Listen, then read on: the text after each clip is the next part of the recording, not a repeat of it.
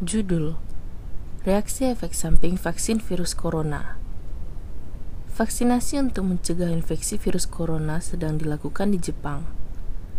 Mungkin ada efek samping setelah vaksinasi yang disebut reaksi samping. Reaksi samping vaksin Pfizer yang digunakan di Jepang termasuk nyeri diare yang disuntik, kelelahan, sakit kepala, nyeri otot atau sendi, menggigil, diare, dan demam. Sebagian besar gejala ini akan kembali dalam beberapa hari. Jika Anda mengalami demam selama lebih dari dua hari, dan jika Anda mengalami gejala yang parah, atau jika Anda mengalami gejala lain, pergilah ke rumah sakit.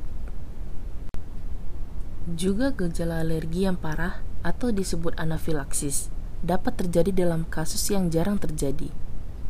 Di Amerika Serikat, Vaksin Pfizer menyebabkan anafilaksis pada satu dari 200 ribu. Untuk alasan ini, kami di Jepang sedang mempersiapkan tindakan segera terhadap anafilaksis di lokasi vaksinasi.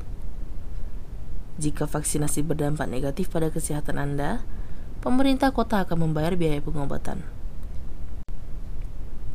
Setelah terinfeksi virus atau bakteri, Tubuh manusia memiliki mekanisme untuk menciptakan resistensi sehingga virus atau bakteri tersebut dapat melindungi tubuh walaupun masuk ke dalam tubuh di lain waktu.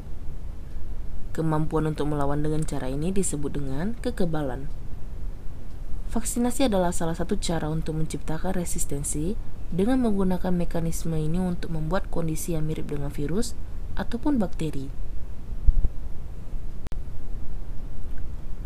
Vaksin telah dirancang untuk mengurangi bahaya, tetapi reaksi samping yang mirip dengan gejala yang terjadi saat terinfeksi tidak dapat dihindari. Vaksin digunakan karena dinilai keuntungan memperoleh resistensi lebih besar daripada kerugian reaksi sampingnya.